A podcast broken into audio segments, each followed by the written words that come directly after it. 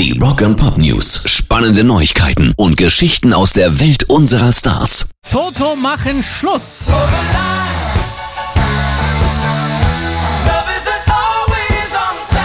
Sonntag endet ihre 40 Jahre Jubiläumstour mit einem Konzert in Philadelphia und Gitarrist Steve Lukather hat jetzt gesagt, das ist das letzte, was ihr von Toto sehen werdet. I think we call it a day.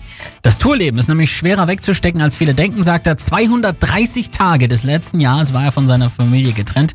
David Page ist zwischendurch auch krank geworden und deshalb ist es das jetzt gewesen für eine der erfolgreichsten Bands der 80er Jahre.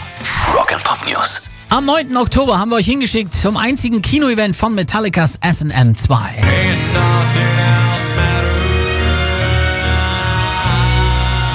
Grandioser Streifen vom Konzert der Jungs mit dem San Francisco Symphony Orchestra. Und weil der Erfolg derart phänomenal war, gäbe es jetzt einen zweiten Termin, wo der Konzertfilm nochmal im Kino zu sehen sein wird. Und zwar am Mittwoch, den 30. Oktober. Tickets gibt's im Netz beim Kino bei euch um die Ecke, wenn es cool genug ist, um den Film zu zeigen. Ansonsten seht ihr die Übersicht, wo die Dinger laufen und könnt auch Tickets bestellen unter metallica.film. Pairs Rock and Pop News.